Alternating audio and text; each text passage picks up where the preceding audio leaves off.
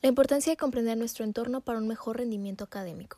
Según la Real Academia Española, académico es perteneciente o relativo a centros oficiales de enseñanza, especialmente a los superiores, es decir, curso, expediente o título académico. Relacionándolo con el tema que vamos a abordar el día de hoy, podemos entender académico como toda esta parte formacional en cuanto a educación que recibe un individuo a lo largo de su vida. Más específicamente hablando, abordaremos el tema eh, en torno a la parte escolarizada, al sistema escolarizado, porque solamente así es como puedes recibir un título como licenciatura o ingeniería. Especifico esta última parte porque creo que sí hay una gran diferencia entre el sistema escolarizado que dirige el gobierno y el sistema escolarizado privado, es decir, una atención muchísimo más eh, centrada, más personalizada en cada uno de los alumnos. Agregando a esto, también podemos hablar de este sistema en el cual el alumno recibe educación desde casa, es decir, un profesor asiste a clases específicas para esta persona, diseñadas para esta persona y las imparte de manera privada. No hay un compartimiento entre, no hay, no hay un intercambio más bien entre alumnos y alumnos, simplemente es profesor-alumno. Considerando estas tres variables, me gustaría mencionar que el día de hoy mi trabajo se va a enfocar específicamente en el sistema de educación público en México. Yo creo que este tema da pauta a que podamos tener un análisis muy profundo de todo aquello que envuelve o contextualiza a una persona que asiste a una escuela promedio. Entre ellos y principalmente la familia, que esto también abarcaría el nivel socioeconómico bajo el que vive la persona, los trabajos que tienen sus padres, el posicionamiento eh, social que tiene la familia, el nivel académico de sus padres o de la familia en general, em, la educación que recibe, en este caso hablando de una educación pública, podríamos hablar de las deficiencias que existen en el sistema de educación pública, por lo menos en México, y el acceso a distintos servicios como lo es el Internet, teléfono, agua, luz, etc.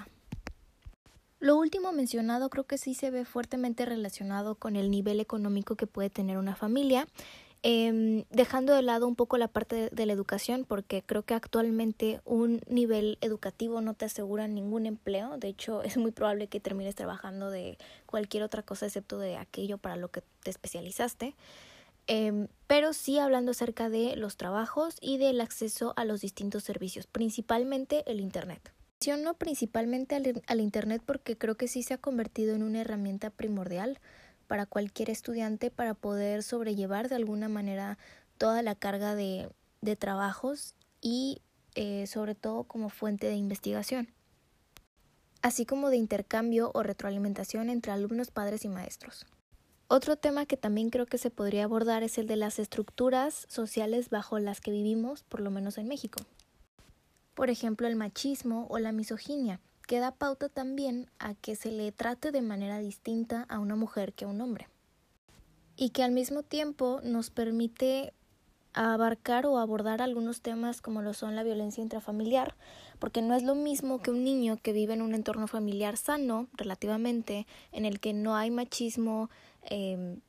a sobremanera, no hay misoginia a sobremanera, tal vez de manera muy indirecta, a una persona que vive en un hogar con violencia intrafamiliar, en la que hay claramente actitudes machistas, en las que se reprime a la mujer y no se les permite eh, expresarse de ciertas formas, eh, creo que sí hay un contraste entre, entre estos dos tipos de, de casos y pues a nivel académico se ven reflejados. Podemos hablar también de la influencia que tienen las religiones en algunas familias y lo que esto genera también a nivel académico en un, en un niño. Digamos que existe una familia que es muy religiosa y cuando al niño le toca eh, abordar ciertos temas relacionados con la sexualidad, tal vez en, en, primaria o en secundaria, muchas veces estas familias que están llenas de tabús precisamente por la religión terminan eh, reprimiendo este acceso a la información o terminan ofendiéndose porque se le brinde esta información al, al niño o a la niña. Otro punto que me gustaría abordar es el de la corrupción. Creo que cuando crecemos observando distintos actos de corrupción, tenemos tendencia a desarrollarlos de la misma manera y también académicamente hablando. Es por ello que existen tantos problemas eh, con estos alumnos que copian en los exámenes porque se les, les parece algo fácil, les parece algo sencillo, tal vez porque ven este mismo tipo de actitudes en sus padres a través de situaciones mínimas, tales como el hecho de que el padre utilice cierto material de la empresa para cuestiones personales o eh, el, aprovecharse de cierto dinero que a lo mejor no era para ese fin, pero terminaste utilizándolo para esa cosa en específico que no tenía nada que ver con el objetivo principal, entre otras, eh, otros ejemplos. Menciono este último punto porque aunque tal vez puede sonar un poco bobo, creo que sí interfiere mucho en el proceso de aprendizaje de una persona. Si una persona constantemente se está educando a través de copiarle las ideas de otras personas, eh, muy probablemente no está aprendiendo nada, no está adquiriendo ningún tipo de información. A final de cuentas, considero que la importancia de comprender nuestro entorno para un mejor rendimiento académico recae en la capacidad que debe de tener eh, tanto el alumno como el profesor como el, el, padre para poder desarrollar en conjunto una estrategia que pueda eh, adaptarse a los distintos entornos bajo los que vive un alumno y que precisamente tenga como finalidad el que el alumno eh, pueda tener un aprendizaje adecuado para su edad y también para las capacidades que tiene que desarrollar precisamente de acuerdo a su edad o a su etapa académica.